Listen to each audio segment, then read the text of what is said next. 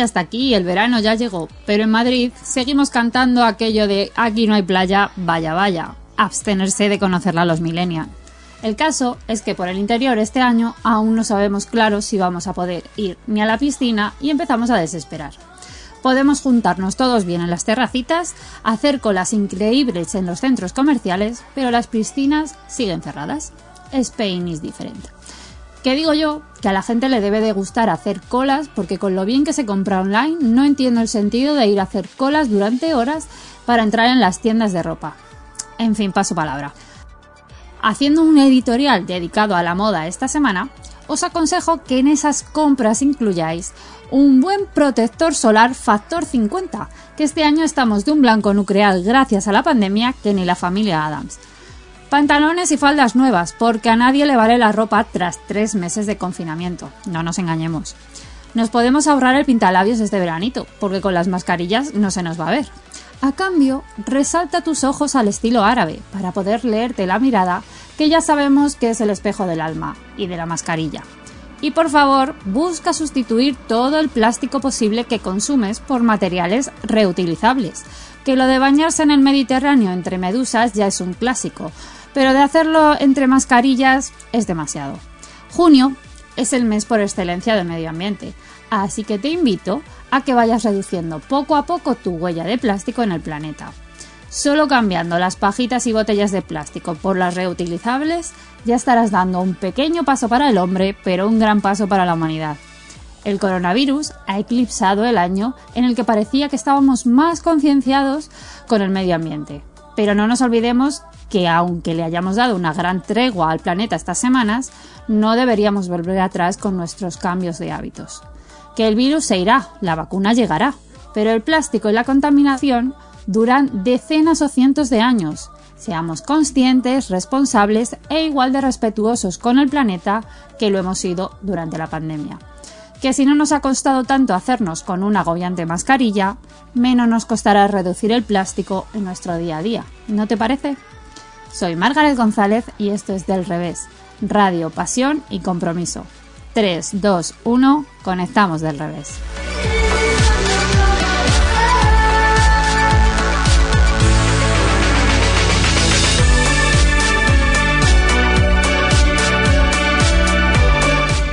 Bueno, pues ya estamos aquí una semana más en Del Revés. Hola Carla, hola Diego, ¿qué tal la semana?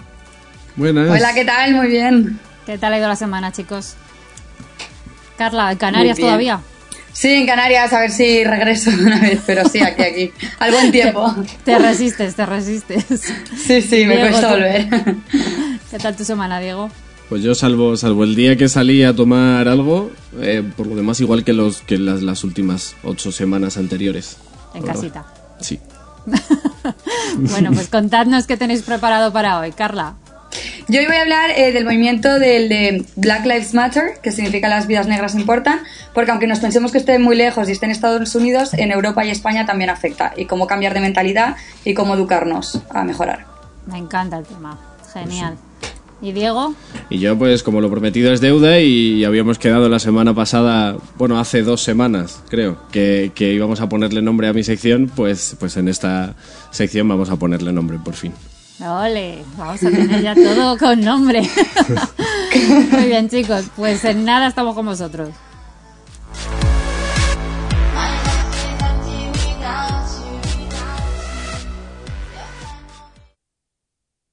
En la entrevista de hoy tenemos a una de esas personas que se encargan de agitarnos a los demás, que nos hace pensar y superarnos para aportar al mundo nuestra mejor versión.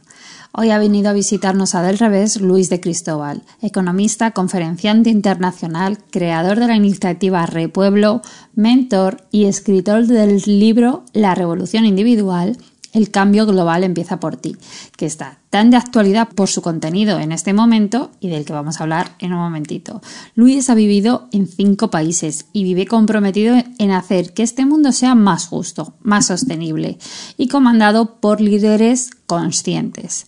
Descubrió que los emprendedores son la semilla de las nuevas sociedades. Cambió su vida de trajes y corbatas por una más simple. Centrarse en ayudar a todos aquellos que están haciendo un cambio fundamental en sus círculos. Ha presentado fondos de inversión a empresas y gerentes en España, México y Colombia y ha dado clases como experto en universidades. Vamos, que mm, sabe de lo que habla. Muchos de sus aprendizajes, de los que podemos aprender todos, están en su libro La revolución individual, el cambio global empieza por ti. Bueno, Luis, cuéntanos un poquito de qué va la revolución individual y por qué está tan de actualidad en este momento. Bueno, la revolución individual, como su propio nombre indica, ¿no? Se trata de, empezar a arreglar el mundo por, la casa de uno, ¿no? Por lo que a uno le, corresponde. Lo tengo, como bien sabes, dividido en en cinco capítulos o cinco partes, eh, que para mí son muy importantes, pues la base de una pirámide, ¿no? La parte, la parte financiera, lo, económico, estar tranquilo, tener esa tranquilidad, ¿no? Para poder construir luego cosas desde, desde ahí. Eh, después el consumo y la alimentación, que para mí son fundamentales a la hora de, empezar a cambiar el, el sistema o a mejorarlo.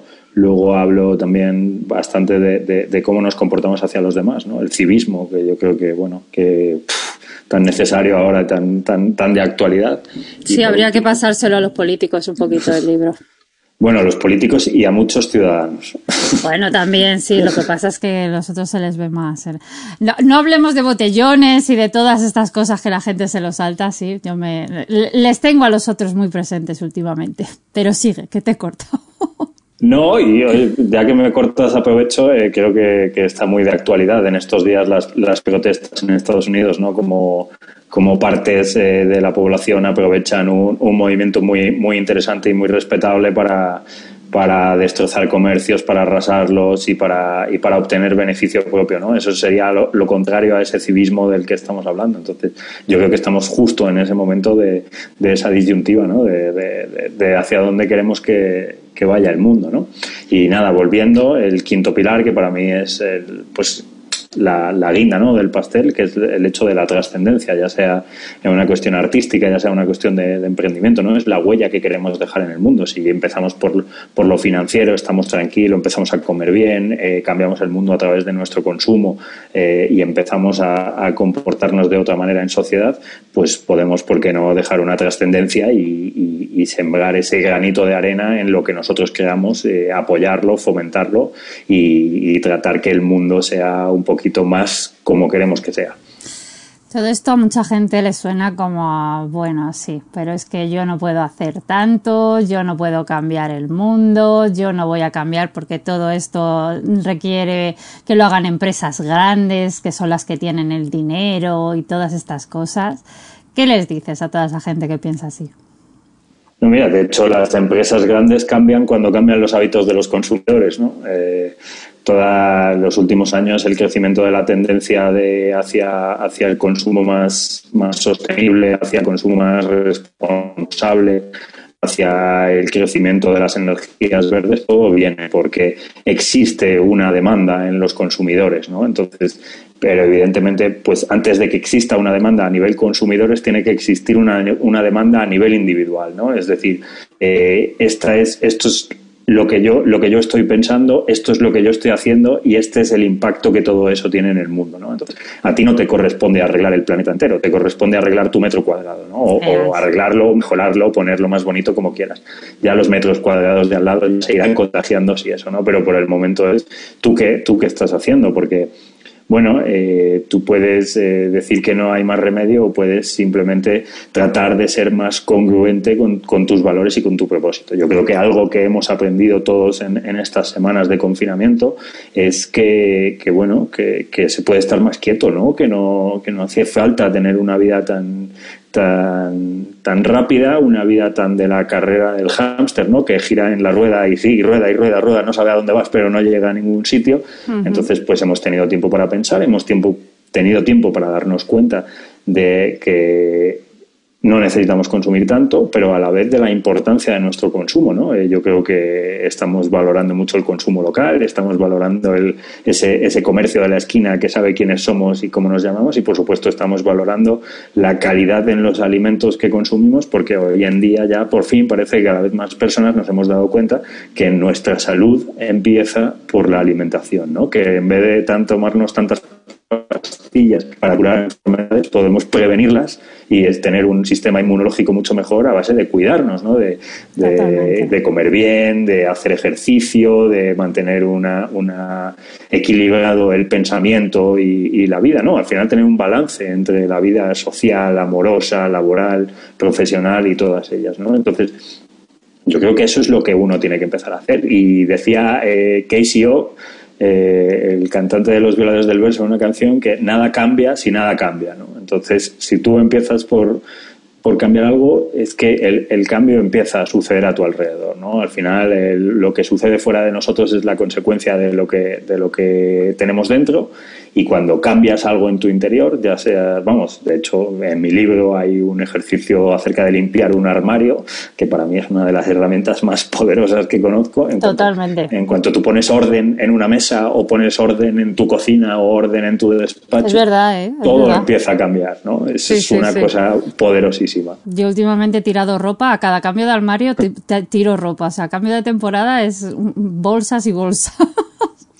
Claro, fíjate que ese sería el inicio, ¿no? El, el, ideal es no tener que tirar nada porque no has sobreconsumido. ¿No? Entonces. Claro, lo que pasa es eh, que yo esta ropa la puedes llevar guardando, bueno, me pasa a mí, le habrá pasado a un montón de gente. Años, años y años. O sea, de esto de, bueno, quién sabe si esto volverá a llevarse. El por si acaso, ¿no? Llevamos la mochila. Exacto, totalmente. yo como buena madre tengo un montón de por si acaso en el bolso, o sea que en el armario igual. Fíjate que yo cuando vivía en México, ¿no? Cuando justo antes un poco de, empezar a, planificar el libro, yo vivía en una casa muy grande que tenía, pues no muchas cosas, porque nunca he sido tener muchas cosas, pero al final tienes más cosas, ¿no? De, lo que te quieres. Y yo, eh, todo eso que tenía en una casa de 160 metros cuadrados acabó en una maleta. Ya ves. Y no era la de Mary Poppins, o sea que... No era la de Mary Poppins, no, no, no. Era, la de irse a hacer el mochilero un rato. Entonces fue todo, todo un ejercicio, ¿no? Y te das cuenta que al final, pues hay ciertas cosas que tienen una energía muy poderosa, ¿no? Que tienes que tener algún recuerdo, algo... Pero sobre todo, por ejemplo, no sé, si tienes ropa, es mejor tener poca ropa y que sea tu ropa favorita a tener un montón de ropa de por si acaso. Porque al final, pues es eso, son anclas, ¿no? Te das cuenta, te quedas confinado en tu casa tres meses y te das cuenta que todos los chismes que tienes de más son anclas a tu, a tu espacio, a tu libertad, ¿no? Y empiezas a dejar solo ciertas cosas, incluso cambias una cosa que tenías llena de no se sabe qué y pones solo una planta estratégica y ya todo eso ha cambiado, ¿no? Toda esa energía ha cambiado. Totalmente. Y, siguiendo la misma analogía, pues sucede un poco con nuestras relaciones, ¿no? Muchas veces vivimos en base a compromisos laborales, en base a compromisos con los demás y un montón de cosas, pues yo creo que lo más valioso que tenemos es el tiempo, ¿no? Vivimos como si el dinero fuera limitado y el tiempo ilimitado y en realidad es al revés, ¿no? El, tiempo, el tiempo es lo que es limitado. Entonces, eh, yo creo que hay que ser muy selectivo en qué y a quién entregamos nuestro tiempo, ¿no? Entonces, eh, pues... Totalmente de acuerdo. Entonces hay, hay personas y hay cosas, eh, actividades que son ladrones de tiempo y hay otras que te dan tiempo, ¿no? Todo el mundo conocemos esa típica persona que dices, ¿cómo lo hace? ¿no? O sea, tiene tres hijos, eh, hace natación, viaja, tiene un canal de YouTube, eh, trabaja de una empresa, ¿no? Y luego hay personas que la vida no les da. Y eso es al final por una cuestión de, elección de tiempo. Y hay tiempo elegido que te da energía y hay tiempo que te la quita. Entonces, lo mismo sucede con las cosas en la casa, el tiempo y lo mismo sucede con cómo pensamos y cómo actuamos con los demás. Bueno, con eso de que se te va el tiempo, no sé, yo... Mi tiempo, mis agujeros negros de tiempo tienen dos nombres y tienen ocho y cuatro años. Y ahí se va todo el tiempo. O sea, yo eso sí que... Aunque sí que la verdad que luego hago muchas más cosas de las que yo sola me creo. Porque eso también nos pasa, que creemos que no llegamos a nada y luego te paras por la noche y dices, a ver, ¿qué he hecho hoy? Si no he hecho nada y te paras a pensar y dices, joder, pues menos mal, si llego a hacer algo, monto una multinacional o algo así. O sea que Pero yo, yo, creo, yo creo que la diferencia ahí está entre el hacer las cosas con un porqué o simplemente hacer cosas, ¿no? Entonces, cuando tú tienes un porqué, puedes hacerte una estrategia, ¿no? Con puntos y saber cuáles son las prioridades en tu vida, pero en realidad si lo tienes interiorizado y lo sabes, yo creo que más o menos cuando empiezas a fluir de una manera consciente, ¿no? Una vida consciente, yo creo que cada pequeño acto se convierte en, en una escena de una película mucho más grande. A mí me lo preguntan mucho últimamente. Mm. Dime, dime, que es que se ha cortado. ¿Qué te preguntan? No, no, no, ¿qué, te preguntan? No, que, que como, a ver, tres meses metida en casa con los niños, mm, deberes, trabajo, todo. Es cómo te da la vida y encima haces un podcast. Digo, pues eh, porque para mí el podcast ha sido como el oxígeno. Si no llego a tenerlo, me tiro por la ventana. O sea, entonces, bueno, también es eso lo que tú dices, es cuestión de prioridades. O sea, para mí esto era una prioridad y acabas sacando el tiempo, no sabes de dónde.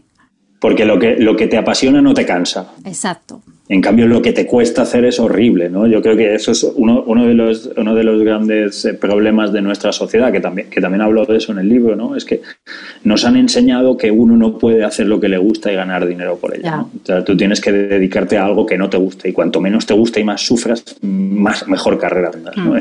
Entonces, claro, pues la mayoría de las personas o, tenemos o hemos tenido algún momento en nuestra vida que estamos haciendo algo que no nos gusta. Entonces, eso genera insatisfacción y eso te, te cansa mucho y te y es, y es muy costoso. Entonces, cuando de repente, oye, pues dices, joder, mira, pues, pues, ¿cómo voy a aprovechar la cuarentena? Para empezar a hacer un podcast, ¿no? Que es algo que deberías seguramente haber hecho hace bastante tiempo, pero te pones a hacerlo ahora, ¿no? El mejor momento es ahora, sin duda. Y entonces eso, en vez de, consumir tiempo, te llena de energía la vida. Si es que al final todo, todo funciona así, ¿no? Y yo creo que eso ha sido muy, muy positivo para muchas personas el hecho de, oye, pues mira, la primera semana estabas jodido, Dios mío, ¿qué coño voy a hacer aquí en mi casa metido, ¿no? Pero luego empiezas a descubrir de, oye, pues yo tenía olvidado esto, ¿no? A mí me gustaba hacer pasteles, o a mí me gustaba la jardinería, o a mí, oye, yo quería empezar un blog. Y entonces las personas que han tenido la fuerza de voluntad para, para retomar eso, que es una conversación con uno mismo y volverlo a hacer, pues yo creo que han, han aprendido y seguramente son eh, mejores que eran antes de empezar la cuarentena.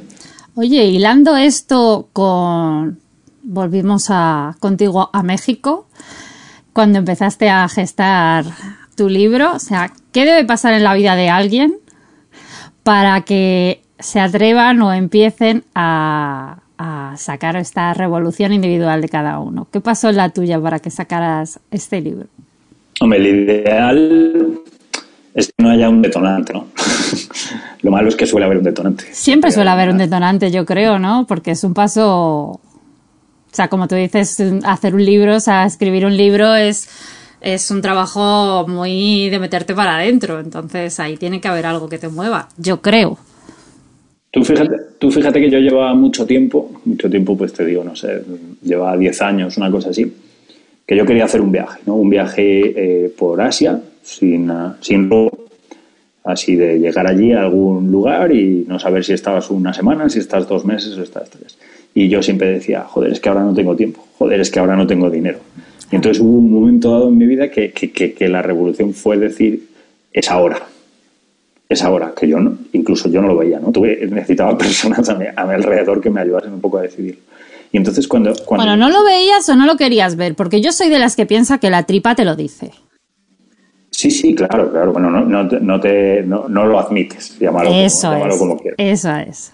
Entonces, eh, en el momento en el que yo me subí en el avión, yo ya había hecho el viaje.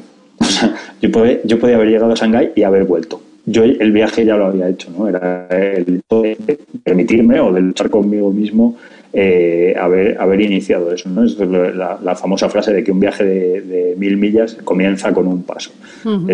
eso es en realidad la revolución individual en sí mismo, ¿no? Es, eh, Ese primer paso.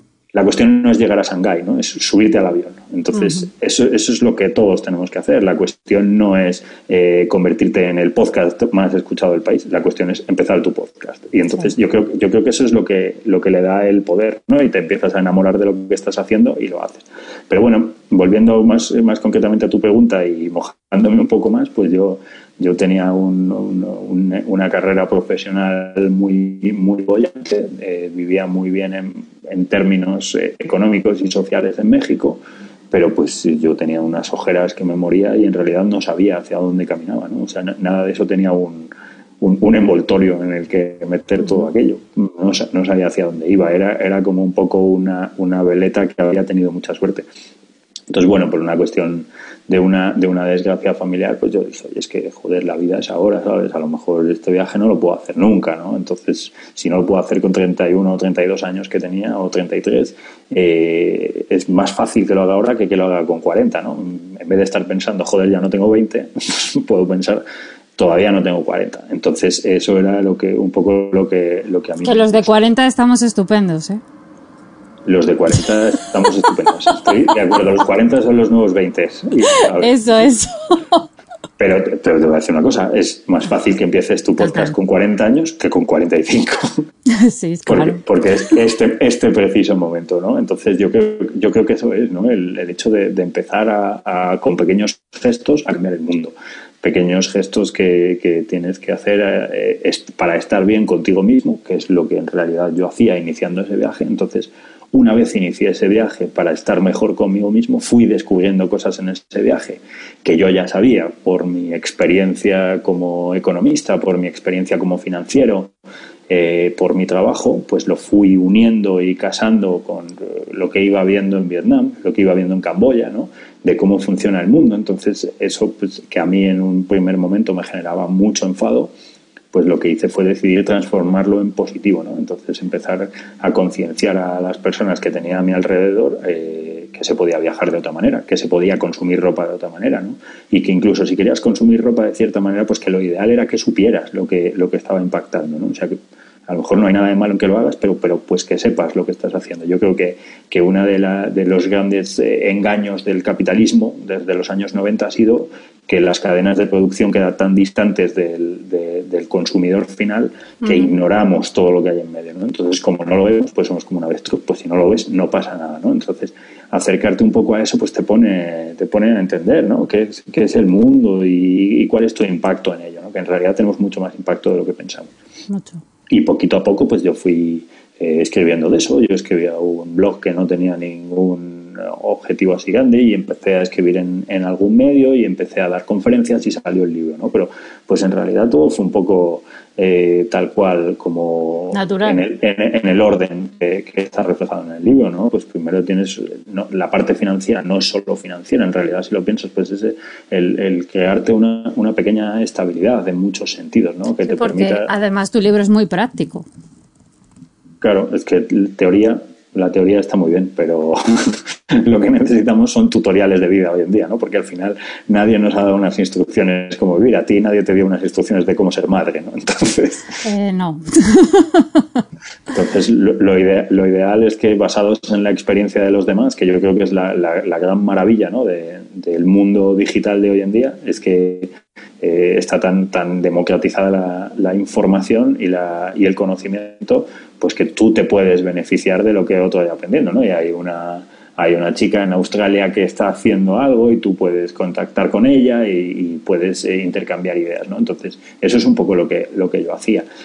Al volver a México empecé a dar, a dar conferencias en universidades y conecté muchísimo con los chicos y me di cuenta que, conectaba con los chicos porque ellos todavía no habían entrado en el mercado laboral, ¿no? Entonces, eso pues me ah. llevó también a otro pensamiento. Es cuando entramos en el mercado laboral, nuestros sueños tienden a minimizarse un poco, ¿no? Y entramos en, en una vorágine, en esa carrera del hámster, eh, y, creemos que es imposible volver a lo que soñábamos. En cambio, cuando estás en la universidad o cuando estás en, todavía en, la escuela, pues esos sueños están a flor de piel. Es imposible que no los alcances, ¿no? Entonces, para mí, parte de la revolución individual es volver a conectar con eso, ¿no? Con ese sentimiento que tienes cuando tienes 17 o 18 años, que todo lo que quieras lo puedes lograr, ¿no? Eh, que si hay una crisis ahí fuera, a ti no te afecta. Este podcast se gestó en esa época. Fíjate si ha tardado en hacerse realidad. Claro, pues mi viaje era igual, ¿eh? o sea, no pasa nada, al final todo llega, ¿no? Pero lo, Lo, ideal es que no, que no, que no pasase eso, porque pues a lo mejor si, si escribiendo eh, al viaje y a ti te está yendo bien con un podcast unos cuantos años después, pues imagínate cómo hubiera sido si lo hubieras empalmado directamente desde, desde la universidad, ¿no? Entonces yo eso es un poco lo que me gusta también transmitir a los chicos, el hecho de decirles, joder, o sea, es que si te puede, lo, lo decía, creo que, creo que lo decía Jim Carrey, ¿no? Si te puede ir mal en lo que no te gusta, pues también te puedes permitir que te vaya mal en lo que te gusta, ¿no? sí, sí, pero es verdad que es como que nos asfixian esas, mm, no sé, esas ganas de... Pues eso, lo que decías al principio, como que no está permitido que hagas lo que te gusta o, que te dejes mm, volar tus sueños, ¿no? Por decirlo de una forma un poco más bonita. yo, yo veía muchos chavales allí en la universidad que te decían, no, yo es que entré a estudiar esta carrera porque tiene muchas salidas. Ay, sí, Claro, yo les decía, tiene, tiene muchas salidas ahora. El mundo cambia tanto que dentro de cuatro años a lo mejor estás obsoleto, ¿no? Y a lo mejor, oye, haz lo que te guste, haz lo que te guste. Y también lo que tengas que hacer, haz que te guste, ¿no? Que yo creo que eso es la, la- la clave un poco de la felicidad y de la tranquilidad por dos lados. Una cosa es perseguir tus sueños y otra cosa también es, es ser capaz, como, como hacen los, la- algunas partes en, en Israel, ¿no? Que es, oye, eh, eh, es, tienes que ser capaz de hacer un jardín en el desierto. Entonces, eh, eh, Hay que ser, ponerle la parte realista, ¿no? Claro, ¿no? O sea, es que quiero decir, el, el momento perfecto nunca llega, para nada. Entonces, eh, uno tiene que salir adelante con lo que tiene. Salir adelante no me, no me refiero a subsistir, sino uno tiene que, que luchar por, por sus sueños, por dejar el mundo mejor y por todo, ¿no? No puede decir, no, es que claro, es que el futbolista aquel tiene 10 millones de euros. Si yo tuviera 10 millones de euros, haría esto. Bueno, vale, ¿tú qué tienes? Entonces, con eso que tú tienes, ¿qué es lo que vas a hacer? Eso Porque a es. mí me hace mucha gracia también que la gente dice, joder, es que, es que hay gente que vive mucho mejor que yo. Bueno, si, si estamos en un país como España, para empezar, vivimos mejor que el 80% de la población mundial, ¿no? Entonces, yo creo que también hay que poner esas cosas un poco en valor y empezar a, a- a- a- a ser agradecidos con los que tenemos, con lo que tenemos, ¿no? Es la, la- la parte eso de, de la felicidad y lograr cosas en la revolución individual también es, es tener eso, ¿no? Yo he visto pues en, en mis viajes en Latinoamérica y en Asia, pues lugares en los que si la mayoría de las personas que en España se están quejando de estar confinadas, si hubieran quedado confinadas, eh, les cambiaría la manera de, de- de pensar el mundo, ¿no? Entonces yo creo que, que esa cuestión de, de, luchar por un lado por lo que uno desea, pero por otro lo que tiene, embellecerlo y convertirlo en ese jardín en el desierto, yo creo que esos son los dos pilares básicos por los que uno inicia su revolución. Oye, y tú que eres un agitador nato, ¿qué le dices a esa gente que ahora mismo pues ha tenido que cerrar negocios, que está en ERTES, que se ha quedado sin trabajo, que está en situaciones pues muy fastidiadas? ¿Qué les dices? O sea, mm, tienes, tú tienes un enfoque en positivo, así que seguro que tienes una visión. Tengo un amigo que tiene una frase que me encanta, ¿no? que eh, hay gente que hace cosas y no pasa nada y hay gente que hace cosas y pasan cosas. ¿no? Entonces, eh, yo creo que no es que haya gente que haga cosas y pasen cosas, sino que tú te puedes convertir en una persona que haga que pasen cosas. ¿no?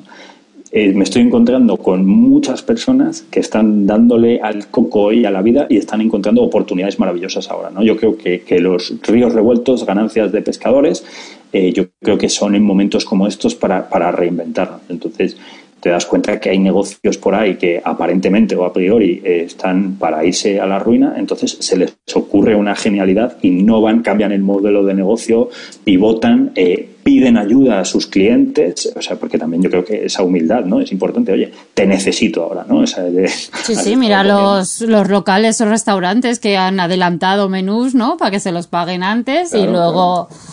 Entonces, entonces yo, yo creo que eso es, eso es como todo en la vida, ¿no? Y to- yo creo que todos lo hemos vivido en algún momento. Tú puedes, eh, tienes dos mentalidades en la vida. Uno es la mentalidad de víctima y otro es la mentalidad proactiva. Entonces, tú te puedes quedar en casa pensando, eh, joder, ¿por qué me ha pasado esto? O puedes decir, ¿qué puedo hacer por el de al lado? Entonces, ¿cómo, cómo puedo empezar a ayudar la vida del de al lado? Porque, claro, la víctima considera que está muy jodido y que no hay nadie más jodido que él. Pero en realidad, si tú te paras a pensar, seguro que estás mejor que muchas personas que te rodean. ¿no? Entonces, Sí, sí. yo creo que, que parte de, de- de- de lo que hemos aprendido de esta crisis, que yo creo que es algo que, que llevamos, llevamos años ya intentando interiorizar en, en- en en compañías y en, y en administraciones públicas. El, el objetivo del desarrollo sostenible de, de la Agenda 2030, el número 17, es, son las alianzas estratégicas. Yo creo que esta crisis nos ha demostrado que las alianzas son más necesarias que nunca. Entonces, yo creo que hay que forjar alianzas para salir adelante. ¿no? Entonces, apóyate en las personas que tienes cerca que te pueden ayudar. Sé humilde y sé capaz de pedir ayuda. Da ayuda tú a los demás que tienen. Pivota tu modelo de negocio hasta que necesites o pivota tu currículum o estudia algo, ¿no? Pero no te quedes estancado porque este mundo que camina tan veloz no es eh, un espacio para, para personas que se quedan estáticas, ¿no? Yo creo que, el, que cada vez, eh, de hecho, vamos, eh, gente de recursos humanos me lo está diciendo, ¿no? Que ya desde hace un tiempo, pero ahora ya sí que no leen currículums, ¿no? Que hablan con personas que han tenido experiencias de vida y que tienen propósitos y objetivos. Y creo que es un poco eso. Entonces, pues eh, puede sonar un poco triste, pero al final con cenizos nadie quiere estar. Entonces, Yo, creo que, una cosa muy importante es verle el lado positivo a las cosas y los, y los makers, la gente más proactiva y la gente con, más propósito es una cosa increíble. Fíjate que yo he tenido una, una avería en, en mi casa en estos días y el chico que vino del seguro, que es venezolano, me dijo, mi padre me enseñó una cosa. Cuando tú contrates a alguien, contrata el que quiera ser como tú, el que quiera dentro de tres años tener tu negocio, porque ese ah, no te importe que no te importa que se te vaya después, pero ese es el que quiere comerse el mundo, el que está que sale el domingo por la noche y el lunes llega tarde a trabajar, al que le cuesta, al que joder, el que se queja, a ese no lo contrates nunca. Y al final eso yo creo que funciona un poco para todo en la vida, ¿no? Pero es que no es que haya personas de una manera y personas de otra hay personas que han aprendido a comportarse de una manera mejor, ya sea por una cuestión familiar, ya sea por el entorno, pero yo creo que todos, y, yo me considero eh, el primer ejemplo, tenemos la, la, posibilidad en nuestras manos de cambiar nuestra actitud en todo momento. Puede ser que nos lleve más tiempo, pero si tú tienes tu plan y estás eh, ansioso de cambiar, eh, te sucederá, porque al final, yo me acuerdo, había una conferencia de, por ahí por internet, creo que de Emilio Duró, que él decía, o sea, eh, la mujer de tu vida no va a ir a tocar tu puerta a buscarte, ¿no? O sea, conviértete, si quieres lograr a esa persona, conviértete en lo que a esa persona le pueda gustar y con una estrategia lo lograrás en el tiempo. Entonces es un poco por eso, pues es muy triste, ¿no? Y hay personas pasándolo mal y hay auténticos dramas, pero hay personas que, que lo pasan mal y salen adelante y hay personas que están en buena situación y terminan mal. Entonces yo creo que es una cuestión de, por supuesto, de, de la suerte y el entorno, pero también hay que tener una actitud y un, y un propósito y empezar a salir adelante y con humildad pedir ayuda y forjar alianzas. Y permitirte también, yo creo, a ti mismo poder tener la posibilidad de que salga algo chulo de ahí, que puedas tener una buena idea o simplemente que la puedas ejecutar y que... Yo es que soy mucho del prueba-error, del prueba-error. Total, mm, un buen amigo, un tal Luis de Cristóbal, me dijo una vez que si quieres resultados tienes que hacer cosas distintas. Así que yo me quedo siempre con esa frase. Claro, joder, además tú y yo que conocemos muy bien el mundo de startupero, pues oye, tú, que, tú sabes cómo, cómo aprendes, pues fallando, ¿no? Entonces, ¿cómo aprendes muy rápido? Fallando muy rápido. Entonces, si te pasas, ¿no? Diciendo, no, voy, voy a estudiar una nueva carrera y lo voy a pensar y no sé qué, ya en siete años voy a estar preparado. El mundo ha cambiado tanto en siete años, ¿no? Entonces sal y cágate y permítete incluso exponerte a, la vergüenza y a, todo, porque bueno, pues al final eres tú, el, mayor enemigo que tenemos somos cada uno de nosotros. Nosotros mismos somos el mayor enemigo, ¿no? Entonces, Tenemos un látigo que vamos. Claro, entonces yo creo que una, una de las cosas fundamentales es en nuestras vidas eh, rápidas y, frenéticas tenemos un velo delante del espejo, ¿no? Entonces, cuando tú eres capaz de quitar ese velo del espejo y contemplarte tal cual eres y saber cuáles son tus déficits y cuáles son tus virtudes, eh, pues también eso es parte de, eso es eh, conocimiento estratégico, ¿no? Eso es igual que hacemos en las empresas para hacer una consultoría estratégica, pues tú te haces tu propia consultoría estratégica y sabes cuáles son tus puntos débiles y cuáles son tus puntos fuertes y cómo explotar los puntos fuertes. Si lo que haces, tú imagínate una empresa que, que sepa cuáles son sus puntos débiles y se pase todo el día comunicando de, joder, que fíjate que mala suerte he tenido, que estos son mis puntos débiles, ¿no? Que no tengo una buena presencia en el mercado, que mi packaging es peor, pues tú no puedes hacer eso tampoco como es persona. Oye, si tu packaging es feo, pues yo qué sé, que tus ingredientes sean mejores y comunica que tus ingredientes son mejores. Yo creo que al final eso es un poco la clave, ¿no? Todo es, depende de cómo lo mires. Sí, sí. Totalmente. Bueno, Luis, todo esto, de todo esto y de muchísimo más, hablas en tu libro, en La Revolución Individual, El cambio global empieza por ti. Yo animo a todo el mundo, es un libro muy finito, pero es de estos, es como el perfume, viene ahí como muy concentrado, pero desde la primera letra hasta el último punto te agita, insisto nuevamente, porque es, yo si hay algo que te define es agitador total. Yo, para que lo sepáis, en épocas malas, Luis está ahí y es como la colleja que te viene por detrás. Es ahí, el, vamos, se espabila. Así que os animo absolutamente a que os leáis su libro y bueno, que luego nos contéis porque de verdad que merece la pena. Y nada, lo tenéis en todas las plataformas, ¿no, Luis? Está en todas las plataformas, en todas las librerías. Eh, es de la editorial de plataforma, valga la redundancia.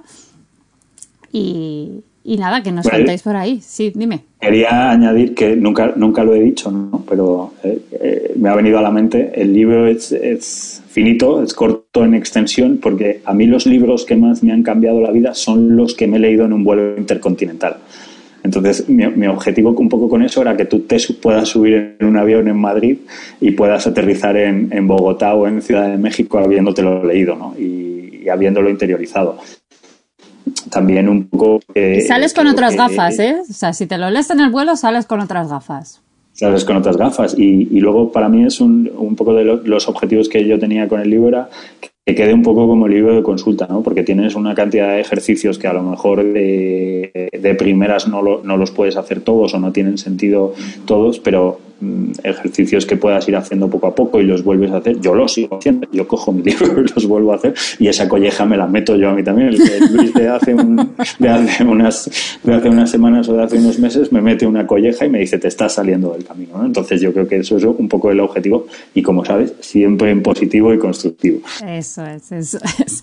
Bueno, Liz, muchísimas gracias por este ratito, por darnos aquí concentrado un poquito de Luis. Eh, yo seguro que lo van a apreciar todos y por mi parte muchísimas gracias por haber pasado este ratito, ¿vale? Gracias a ti, Margaret, y a todo el equipo de Del Revés. Venga, hasta luego. Oh, mama, last night I met a young man. Oh, mama, he turned to me and said, Won't you be mine?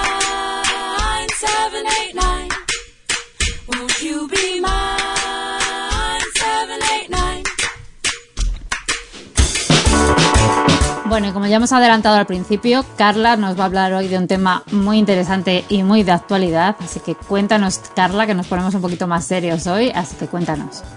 Genial, ¿qué tal Margaret? Pues bueno, hoy eso, creo que es muy importante hablar del movimiento de Black Lives Matter, que significa las vidas negras importan, que aunque nos pensamos eso, que es un tema que queda lejano, que está por Estados Unidos y que a nosotros no nos afecta, eh, la realidad es otra. Entonces, os voy a contar primero un poco para que nuestros oyentes se pongan en situación, os voy a, a, a explicar brevemente la historia de este movimiento que empe empezó ya en 2013. Genial. Entonces, este movimiento comenzó hace siete años con el uso del hashtag Black Lives Matter en las redes sociales. Uh -huh. Y ocurrió después de la absolución de todos los cargos de un adolescente llamado George Zimmerman, que mató de un disparo a un joven afroamericano llamado, Tra uh, llamado Trayvon Martin. Uh -huh. Y que luego ya en 2014 este movimiento de Black Lives Matter comenzó ya a ganar reconocimiento a nivel nacional por sus manifestaciones después de la muerte de otros dos afroamericanos, Michael Brown y Eric Garner, dando lugar a unas protestas y disturbios en Ferguson, que, en la ciudad de Nueva York. Bueno. Y ahora ya con el caso más reciente, que es eh, que ha convertido que el, eh, que el, movimiento este sea ya global, es el de George Floyd, que muchos conoceréis en sí, sí. Minneapolis.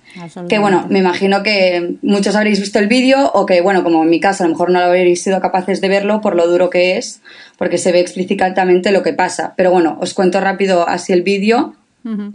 Y es que, eh, bueno, George eh, eh, fue acusado por falsificar dinero y fue arrestado por un policía que lo inmovilizó en el suelo y presionándolo con la pierna le aplastó el cuello hasta matarlo. De hecho, en el vídeo George Exacto, sí. George, de hecho, en el vídeo podréis ver que no podía respirar, le pedía por favor que levantara la rodilla y el policía ni se mutó, siguió, siguió ahogándole, incluso la gente de alrededor, que también me impactó un poco porque la gente alrededor grita en plan que pare, que pare, que pare, pero no veo a nadie que intente apartarlo, o sea, que, lo intente, que, los, intente, sí. que los intente apartar. O sea, me parece también un poco extraño eso, pero claro. La no recuerdo la gente que hay alrededor si es... Eh me refiero a si es de raza blanca o si es de raza negra, pero Ajá. viendo cómo actúan, eh, seguramente es que si eran de raza negra, pues les daría miedo también. Claro, o sea, sí, es que imagínate cómo... Son nueve minutos agonizantes, o sea, es terrible. Sí, no, la verdad que el vídeo da muchísima muchísima cosa. Y entonces el grito, lo de I can't breathe, que es no puedo respirar, que son las palabras que se han utilizado en la protesta eh, como protestan las manifestaciones y, y, y, disturbios, que ya han empezado a, a hacerse aquí en, en, Europa.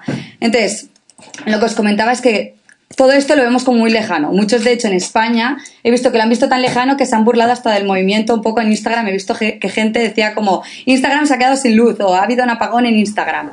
¿Ah, sí? Porque No me he Sí, sí, sí, eso. no, no. Han habido como movimientos así que la gente se ríe porque lo ve como muy distante o no lo ve presencial aquí en España. Pero, o sea, es, en Europa está bastante, bastante igual. O sea, de hecho, eh, eh, hay muchísimos estudios que explican cómo eh, a los negros no los contratamos o si hay dos currículums iguales nos quedamos con el de la raza blanca. O, por ejemplo, ahora os pregunto a vosotros, ¿cuántos comerciales conocéis que sean negros? Ya en España. O sea, ¿conocéis algún comercial negro? No. Y es latinos como mucho. Y eso es porque la imagen que transmite alguien de color blanco da como, en teoría en España, por cómo nos han inculcado las ideas, un tema más de seriedad o le damos más confianza y al final un comercial se tiene que ganar la confianza de a quien le está vendiendo el producto. Y es mucho más sencillo, está demostrado si es blanco. Entonces, con esto ya podemos hacernos una idea de cómo es. Entonces, en Estados Unidos, y esto es lo que quiero transmitir aquí para que aprendamos un poco, el no ser racista no vale. O sea, ahora el no involucrarte o de decir que no es racista no vale. Es más, ha habido un estudio que dice que el silencio puede reforzar el, el racismo. O sea, no hablar, por ejemplo, con los niños sobre el racismo hace que los niños saquen propias, sus propias conclusiones. Y os explico un poco cómo. Al nacer, ¿vale? Los bebés miran por igual las caras de todas las razas, ¿vale? Pero a los tres meses los bebés miran más las caras que coinciden con la raza de sus cuidadores. Entonces ahí ya empiezan a ver lo conocido. Ven los blancos y ya lo empiezan a asociar.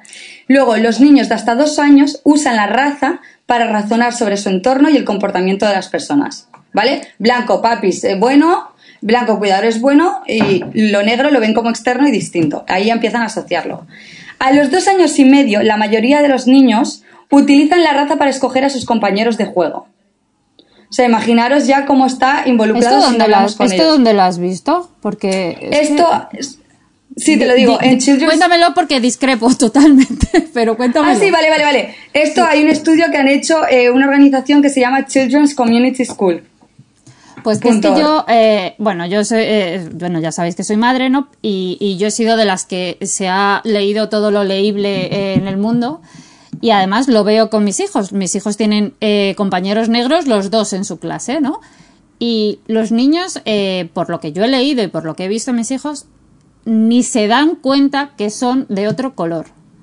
Porque yo a la pequeña, ¿no? Que la tengo más reciente, le he dicho, ah, tu compañero Jersey, el negro, dice. ¿Cómo que negro? O sea, no sabía de qué le hablaba. O sea, no sabía de qué le hablaba. ¡Qué Y, el con el mayor me pasó igual. O sea, ellos no los veían distintos en ningún momento. O sea, les llega esa diferencia por los matices que podamos meterles nosotros. Pero a ellos, o sea, no, no ven nada distinto. Nada distinto absolutamente. O ¿En sea que por eso ¿Cuántos me, me- has dicho que tenían? pues ¿Cuántos el mayor tiene tienes? 8, bueno, van a hacer 9 y 5. Y ya te digo, Ostras, la pequeña, y además, como ahora ya no son negros, que ahora son marrones, o sea, ahora ya se habla Ah, claro. de marrón, ahora ya se habla de marrón, Claro. y es de marrón clarito, marrón más oscuro, o sea, ya no es negro. Entonces, yo cuando le digo, ah, pero Jersey es negro, se llama Jersey, ¿no? El, el niño dice, no es negro, mamá, es marrón. Digo, vale, bueno, pues Qué marrón. bueno. O sea, ah, pues sí. qué curioso. es que este, de hecho, de este estudio decía que, de hecho, a los 5 años, los niños negros y latinos en entornos de investigación no muestran preferencia hacia sus propios grupos en comparación con los niños blancos de esta edad que tienen más probabilidades de estar fuertemente predispuestos a favorecer los de color blanco. O sea, imagínate. Sí, sí, curioso. Qué bueno. De hecho, hay un dato curioso porque muchos también nos, o sea, mucha gente se cree que no es racista, pero hay una cosa, un estudio que invito a todos los espectadores que hagan, que se llama el, el, el ¿cómo era? EIT, el, aquí está, perdón. El EIT, que es el test de asociación implícita, que es muy curioso porque es eh, un test de, de psicología en el que te pone eh, unas teclas de lo bueno y lo malo y tú le tienes que dar eh, rápido.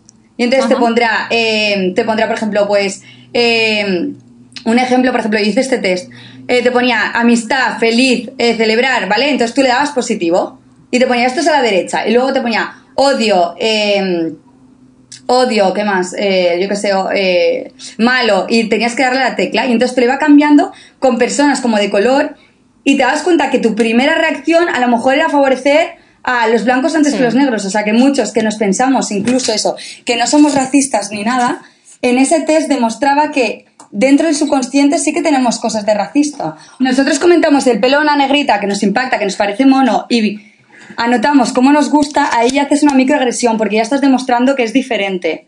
Y hacemos microagresiones todo el rato que no nos damos cuenta. Entonces, de verdad que invito a hacer este test, que hay miles y se puede ver. Y, y ahí descubriréis es realmente... exactamente, es exactamente lo mismo que lo de los micromachismos. O sea, Claro, sin darnos sí. cuenta se sale de la norma, entre comillas, y, y tendemos a Justo. rechazar. Mm. Y es que está un poco en tu subconsciente, porque ya el hecho, es lo que les comentaba el comercial. Tú cuando ves un comercial blanco y estás acostumbrado a que alguien de confianza anterior, alguien que te va a vender un producto y en el que tienes que confiar es de blanco y no negro, eso se te va instalando sobre todo de pequeño. Y a veces lo haces porque yo, por ejemplo, no me considero para nada racista. En plan, de hecho, yo tengo un montón de amigos negros. Pero sí que es verdad que cuando hice el test dije, ay, que lo haces inconscientemente porque es un test rápido. No te dice, obviamente se me ponen, en plan, ¿crees que los eh, negros son malos? Obviamente no, a mí me encantan, de hecho los encuentro guapísimos. Pero eh, al hacerlo rápido asocias y es como rarísimo. Este test de verdad que invito a que lo hagáis porque te ¿Dónde hace está? ¿Dónde lo podemos ver? en cualquier sitio en internet. Es, eh, lo repito para los, los seguidores, es el test IAT. Si ponéis test Ah. IAT, Vale. T, ahí lo, ahí lo podéis, Genial. lo podéis ver. Y mira, es que es estaría guay que lo hicieran y nos contaran qué les ha salido. Claro, sí, Adiós. que de- hecho, en plan, eh, bueno, comentar que sí, porque te pondrá un poco que a lo mejor eres un poco racista y tú no te lo esperabas. Que no se lo tomen a mal, porque lo bueno de esto es que lo ves, te das cuenta y es cuando puedes mejorar. Entonces, y avanzar en eso.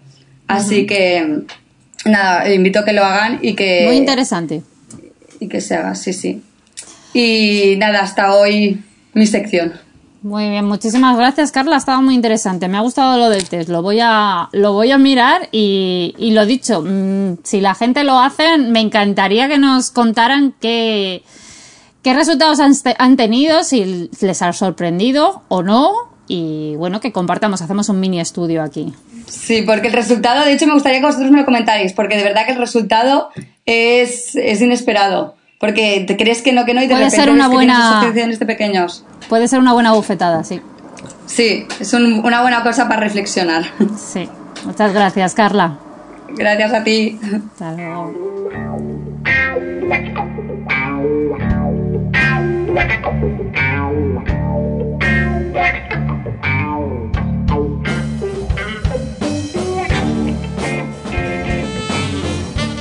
Bueno, y después de Carla vamos con una habitación propia. En esta sección ya sabéis que es vuestra, como os digo siempre, esta semana lanzaba, hacemos, habíamos hecho el cambio y os lanzaba desde las redes sociales, desde allí hemos empezado a lanzar la pregunta, el tema que lanzamos en esta sección. Y lo hemos hecho desde el perfil de Instagram, que si no nos seguís todavía, pues ya estáis tardando. Es arroba del revés radio. Y el tema, pues como os digo, lo vamos a lanzar desde allí para que podáis interactuar con nosotros desde allí, nos lancéis las preguntas y además tiene la doble intención de que por un lado, pues eh, vamos a poder conocernos más directamente y más rápido desde allí y por otro, que vamos a poder salvar este espacio temporal en el que grabamos y emitimos, entonces nos podrán llegar más a tiempo vuestros mensajes, ¿vale? Así que bueno, esta semana os he lanzado desde allí que nos contéis algo sencillito para ayudaros a animaros poquito a poco, que nos digáis qué estáis consumiendo ahora mismo en la tele. Quien dice tele dice plataformas, véase series, pelis, incluso si veis el hormiguero no los podéis contar también, no vamos a, echaros del programa, ¿vale? Así que dadnos títulos, recomendaciones, de contarnos de qué van, destripárnoslas o mm, dejarnos con la curiosidad.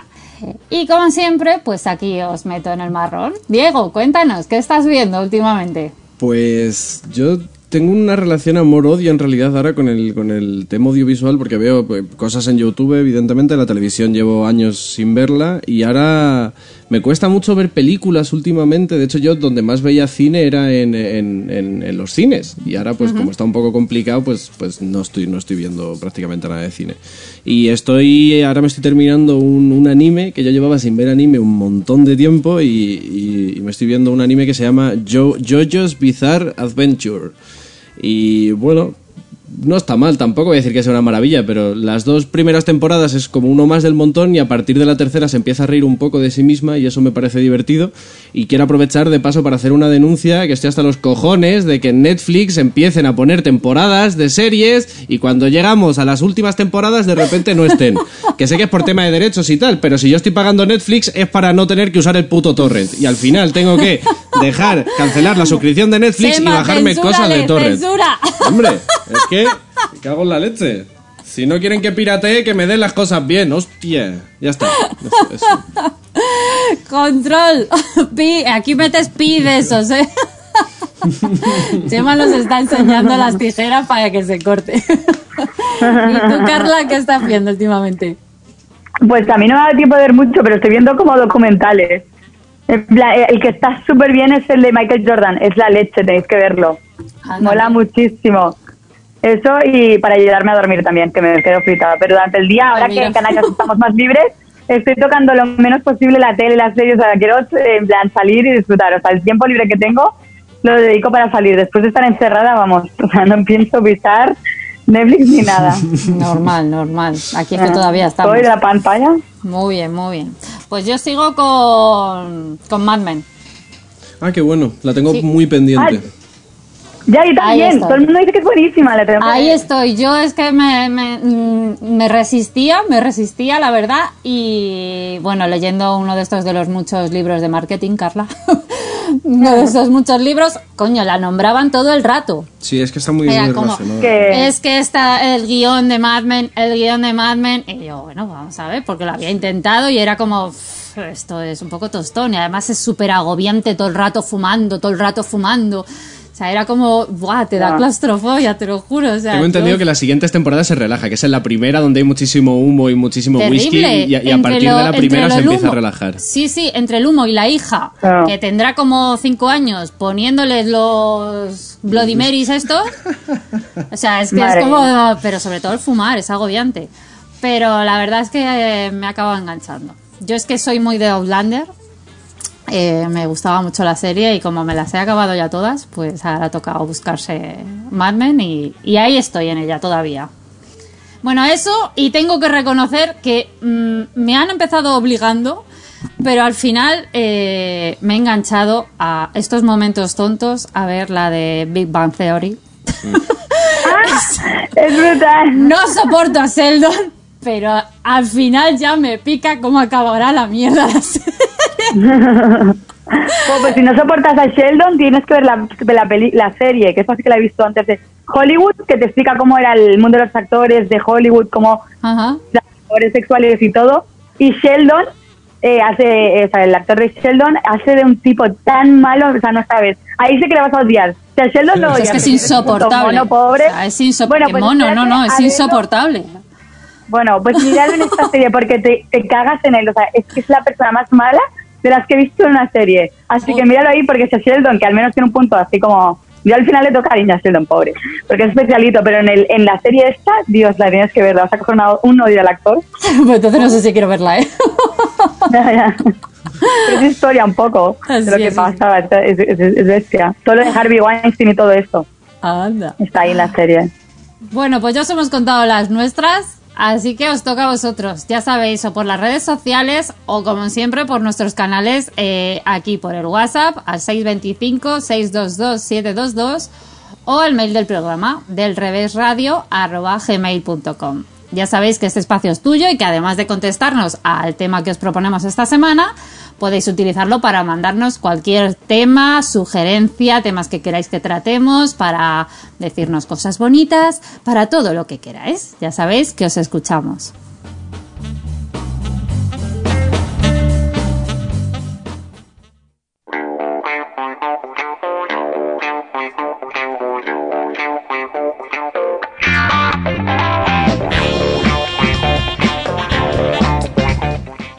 Llega el turno de Diego y de ponerle nombre a su sección. Cuéntanos, Diego. Pues efectivamente, como he dicho hace un rato y acabas de decir tú ahora, en esta sección voy a ponerle nombre por fin. Pero antes, esto me da la excusa perfecta para hablar un poquito del tema del naming. ¿No? Lo que viene a ser el, el poner nombre de toda la vida en español, pero ya sabéis que si pilláis una palabra en castellano y la ponéis en inglés, pues va a sonar siempre bastante, bastante más cool. Mucho más profesional a Entonces, tope. aunque hay que, hay, que, hay que tener cuidado con esto también un poco. Yo tengo un amigo que está como, como. O sea, esto al final el naming además es un término como muy de marketing. Yo tengo un amigo que es un, un junkie del, del marketing y la que lió para comunicarnos el nombre que había decidido ponerle a su hijo. O sea, os voy a, os voy a enseñar el, el audio que nos envió. Bueno, pues como, como ya os dije hace un tiempo, eh, estamos embarazados, Nuria y yo, y, y bueno, pues hoy ya hemos sabido que va a ser un chico, y entonces pues hemos, hemos terminado de, de decidir el, el nombre del chico. Hemos estado en una intensa sesión de naming y, y hemos decidido que aunque ahora no está extremadamente de moda, lo menos arriesgado y que mejor resultado puede dar es llamar al niño Manuel, como, como su padre, como yo. A ver, sabemos que esto funciona, ¿no? Yo mismo llevo probando más de 30 años ese nombre. Y, bueno, pues a ver, la ventaja principal que ofrece es que, es que es un nombre versátil, que al final, pues si no te gusta de una forma, le puedes llamar de otra. Tienes para elegir Manuel, Manolo, eh, Lolo, Lo- Lolito, eh, Manu, Nueli, incluso me han llamado. o sea que, que las, las posibilidades son, son infinitas. Así que nada, que, que bueno, que, que creemos que, que esta es la, la más refreshing idea de naming para esta, para esta criaturita de Dios. Y bueno, pues, pues que si, si no os gusta que me suda la polla. Es que se, se, se pone un poco, se, se pone un poco ¡Qué bueno! cuando- cuando Eh, acabo de flipar, es brutal. Mi amigo Manu se pone un poco agresivo cuando, cuando tiene que hablar del, del naming. Eh, nada, y yo Tremendo. Es que debe ser estresante nombrar a un ser humano. Pero qué gracioso.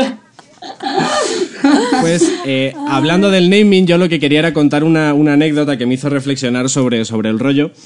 Que es, bueno, en dos, o sea, yo siempre he vivido con, con mascotas, gatos y perros. Y un, bueno, pues en el año 2015 más o menos, uno de los gatos que tenía se puso muy malito. Y entonces, pues en la familia decidimos que había llegado el momento de sacrificarlo. Así que me puse mi túnica para sacrificios, cogí una daga que... No, es mentira, lo que pasa es que me hace gracia que, que el término sea sacrificar, ¿no? Eutanasia para humanos, pero para anima- animales de repente sacrificio, como si se lo fuera a ofrecer a los dioses para tener mejores cosechas al año que viene, ¿sabes? Bueno, lo llevamos al veterinario y cuando ya hacen, pues le ponen la inyección y tal, eh, te dan a elegir qué es lo que quieres hacer con los restos mortales del bicho. Y o bien eh, eh, la opción más barata es que se encarguen los servicios públicos y entonces le llevan a, a una, a una incineradora pública y ya está. O bien contratas eh, los servicios de funerarias privadas. Y claro, el tema del naming para el tema funerario es un poco controvertido. De hecho, si lo pensáis, eh, para en el caso de los humanos no suele, por lo menos en España, no suele haber un marketing muy bestia de este rollo. Ahí no es naming, ahí es más poner nombre. Ahí es, eh, hombre, funerarias M40, funeraria Getafe y como mucho, eh, lo más arriesgado que le ponen es el mismo nombre que, que el hijo de mi amigo, funeraria Manolo. De ahí no sube. Entonces, con el tema de los animales, ahí está un poco más relajado, porque efectivamente, como tú has dicho, Margaret, es un poco tabú, pero con el tema de los animales, el tabú de la muerte se relaja un poquito. Y entonces aquí sí que se pueden permitir cierto, cierta ingeniería de nombre. Y aquí es con lo que yo me partí la polla. O sea, era, era un chasco el llevar al gato a sacrificar, pero cuando me dieron los dos folletos de las dos empresas con las que trabajaba el, el veterinario, es que os lo juro que no pude evitar reírme delante de... de- El, el primer nombre era, ojo, cuidado, el último parque, ¿vale? Que dices, bueno, no está mal, no está mal. Lo único, claro, es un nombre un poco perrocéntrico. O sea, el último parque, pues es es- esa especie de paraíso perruno donde el bicho puede correr, revolcarse y oler culos para toda la eternidad. Ahora, lleva ahí a mi gato, ¿sabes? Un gato que ha salido de casa ocho veces, que cada vez que ha salido ha sido un puto trauma tremendo para él, pues mándale a to- to- toda la eternidad a un parque lleno de perros fantasmas. O sea, es como, como conde- condenarle al puto infierno al gato. Pero es que la otra, la otra, o sea, la otra es que, es que os, os lo digo, es que es- estoy enamorado de este nombre. Vosotras sabéis que a mí me gustan los juegos de palabras y que además mm, no le hago ascos al humor negro. Pues a mí me parece que este nombre tiene la, la mezcla perfecta de las dos. Claro, creo que lo, lo del humor negro no es aposta, pero cuando tú haces un juego de palabras con tema funerario, creo que es imposible que no salga el humor negro. Y el nombre de esta segunda, atentas por favor, es Cremascotas cremascotas. Es que, es que, es cremascotas. Oye, ¿qué harán en cremascotas? ¿Hornearán pan? No, hor- hornean mascotas, joder, está claro. es, es, es, es, es- es que es maravilloso. Ya quiero aprovechar de paso que si alguna empresa funeraria de animales quiere anunciarse en el programa, ¿eh? Co- como dice mi amigo el Rulas, la primera es gratis, ya la siguiente se cobra. Vale, y ah, vale, una cosa más. Relacionado con lo que decíamos antes del tabú, eh, claro, o sea, a ver, yo tengo un perro también. Mi, pe- mi- mi- mi perro, mi perro Canuto, que se llama. Tiene ya 17 años, ¿vale? 17 años de perro es una burrada de años de perro. Pero el tipo de momento está, el perrete está hecho un chaval. Pero claro, esto hace que en la vecindad, en, en las inmediaciones perrunas, se cree cierta... No se me ha ocurrido una palabra mejor, igual no es la más precisa, pero se crea cierta envidia, ¿no? Entonces tú tienes gente que adoptó a su perro después de que yo adoptara a Canuto, pero que su perro ya está dando vueltas en el último parque desde hace un rato. Ya.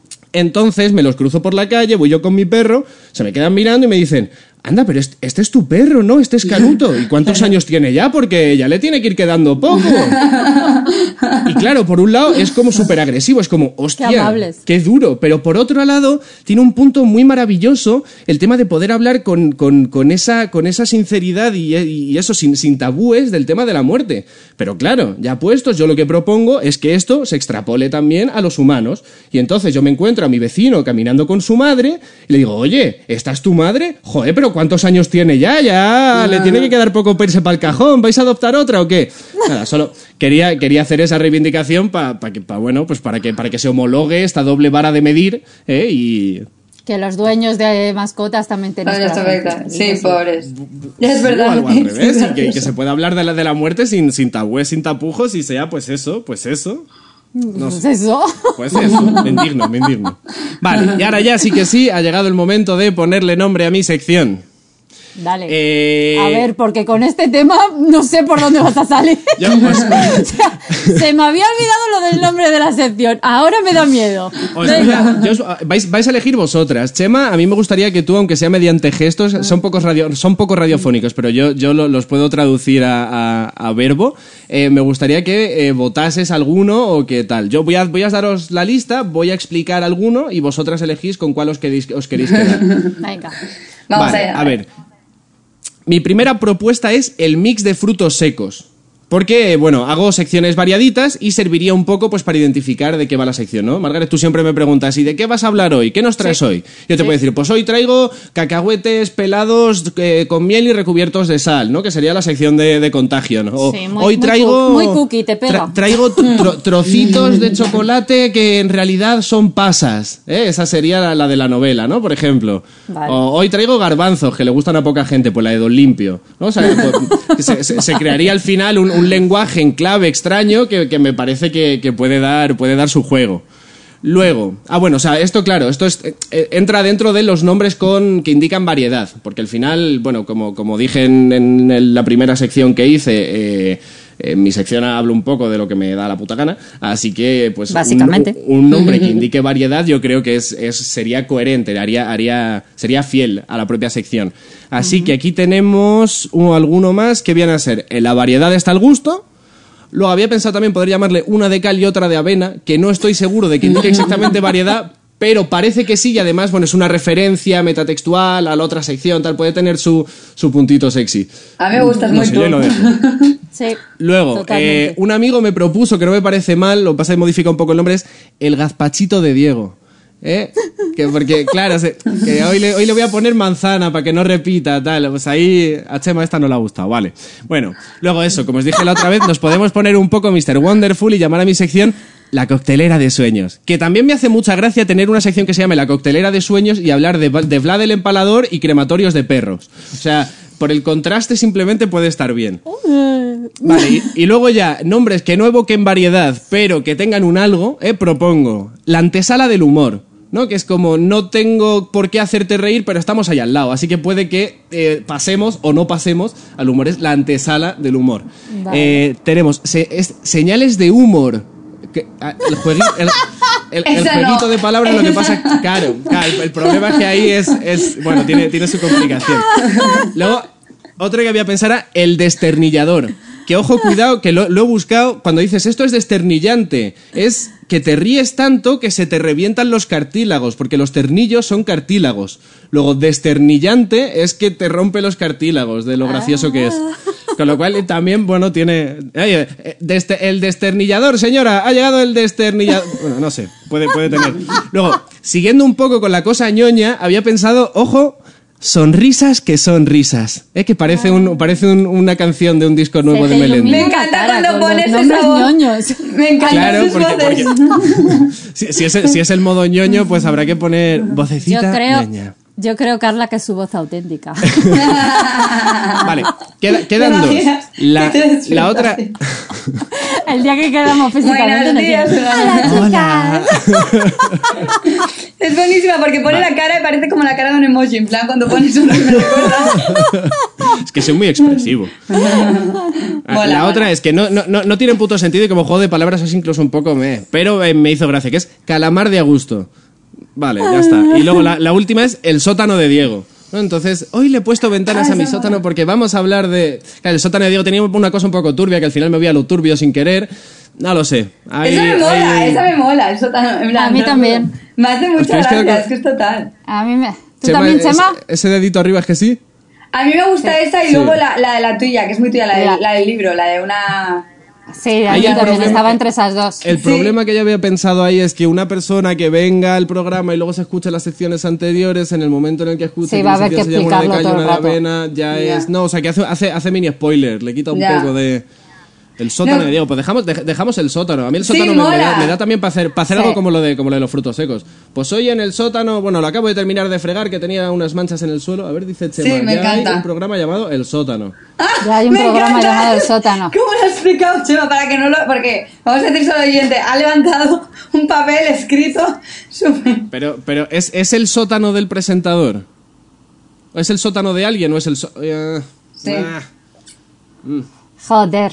O puede ser... Es que la, la guardilla tienes menos creepy, puede ser la, la guardilla de Diego. Se- Señales señales de humor. humor. Chema puede ser por, por se- señales de humor. Bueno, tampoco se... Claro, si se, hace, si se hace aguda en lugar de llana, en lugar de ser señales de humor, pues señales de humor. Eh, No sé, No, eh. no. esa...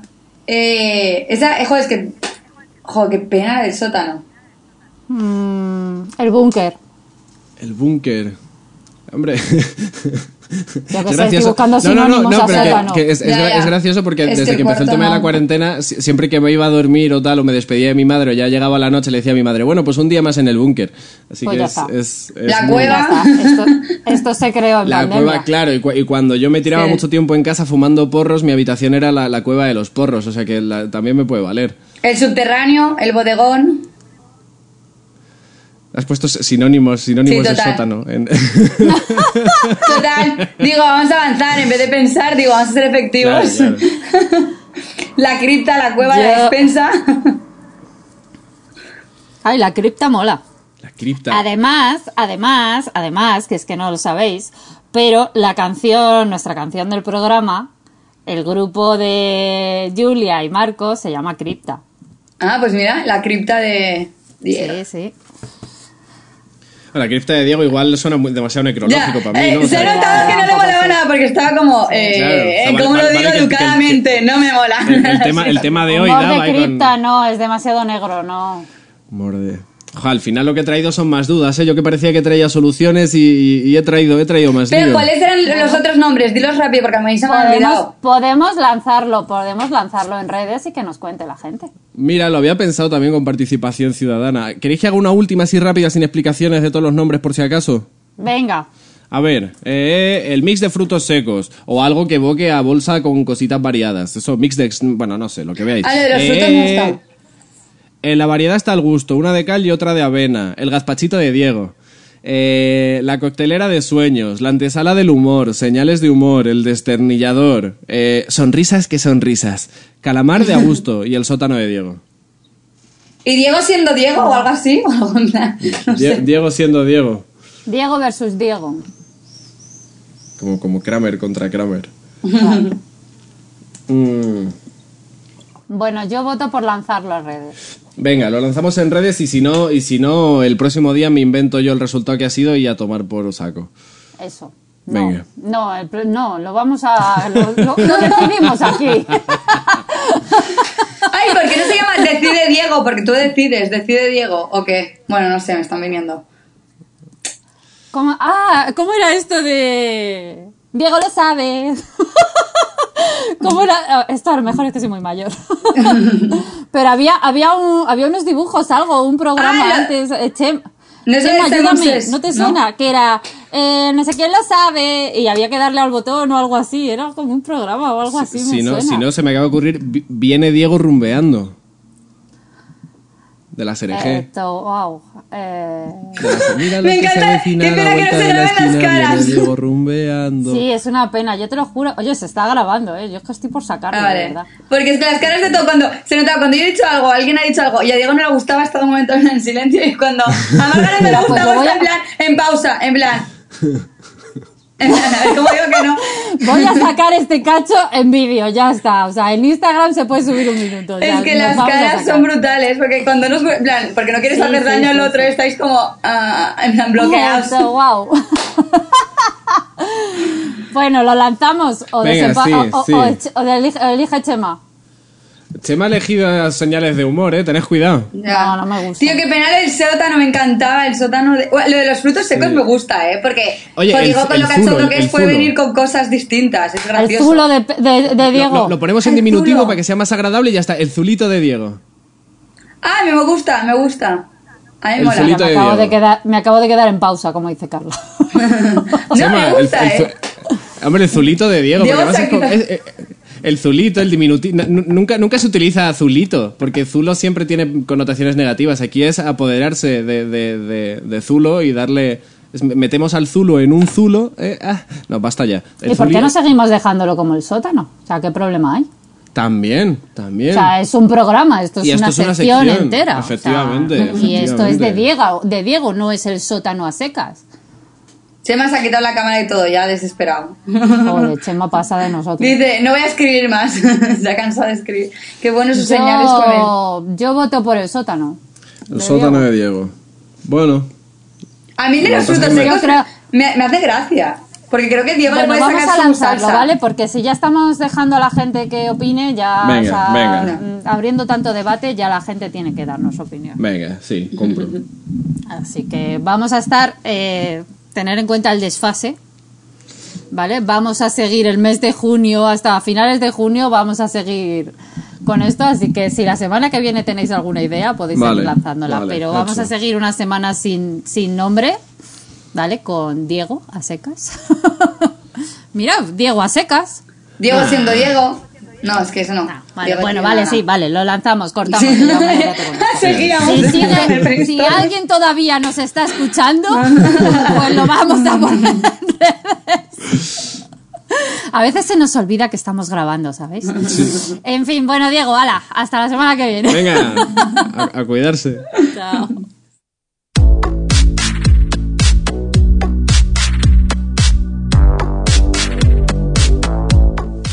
Bueno, se acaba un programa más, para nosotros ya convertido en hábito esto de grabar los lunes y entregaroslo el viernes.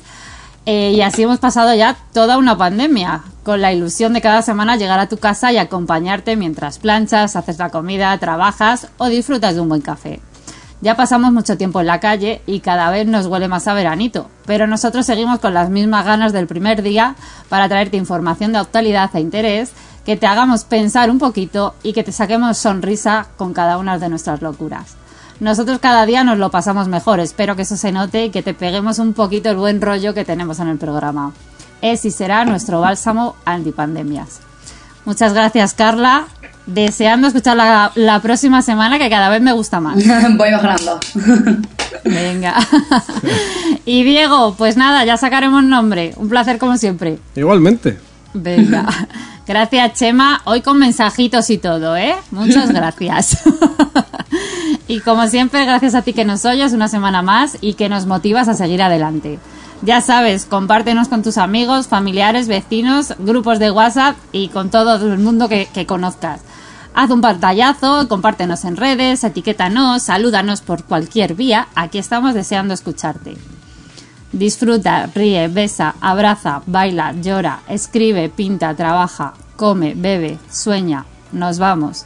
3, 2, 1, desconectamos del revés.